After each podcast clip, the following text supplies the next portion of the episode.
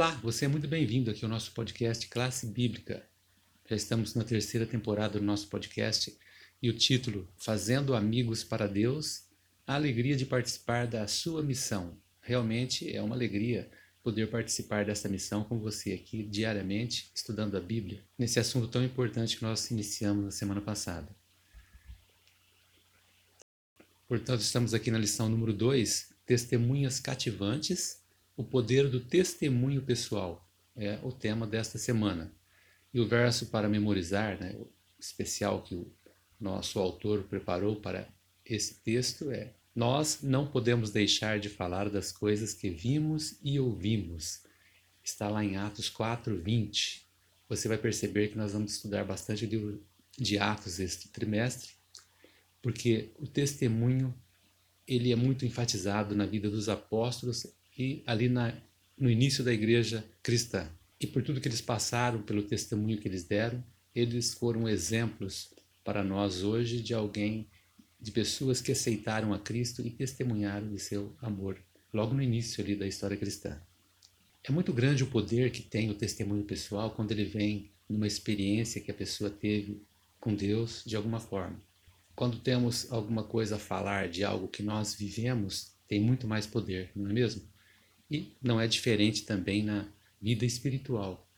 Quando você sente um poder especial de Deus atuando em sua vida, isso pode ser passado com toda a força para as outras pessoas. Quem é transformado tem algo a dizer. Todos os sentidos.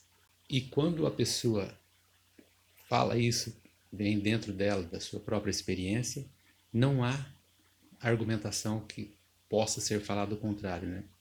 É, por mais que as pessoas possam até duvidar, mas ela sabe, aquilo vem de dentro dela, ela está sentindo aquilo. Quando alguém diz, eu antes não tinha esperança, nenhuma esperança, mas agora tenho. Eu estava repleto de culpa, mas agora tenho paz. Minha vida não tinha sentido, mas agora tem propósito. Esse é o maior testemunho que uma pessoa pode dar.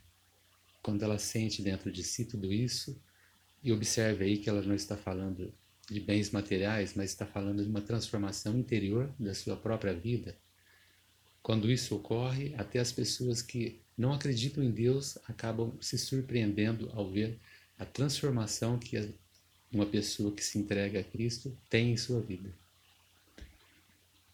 A Bíblia apresenta a história do apóstolo Paulo, que é o apóstolo, por que não dizer o mais conhecido de todos, porque escreveu a maior parte ali dos livros do Novo Testamento, e a conversão repentina que ele teve. Então, nós podemos, ou nós temos condições de passar alguma coisa quando nós sentimos isso. E quando isso acontece, isso passa a ser verdadeiro.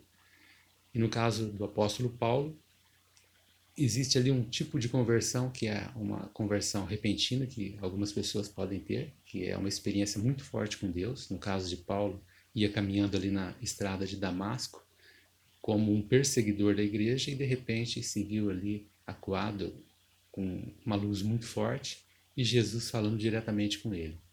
Mas a conversão ela também pode ser de outra forma.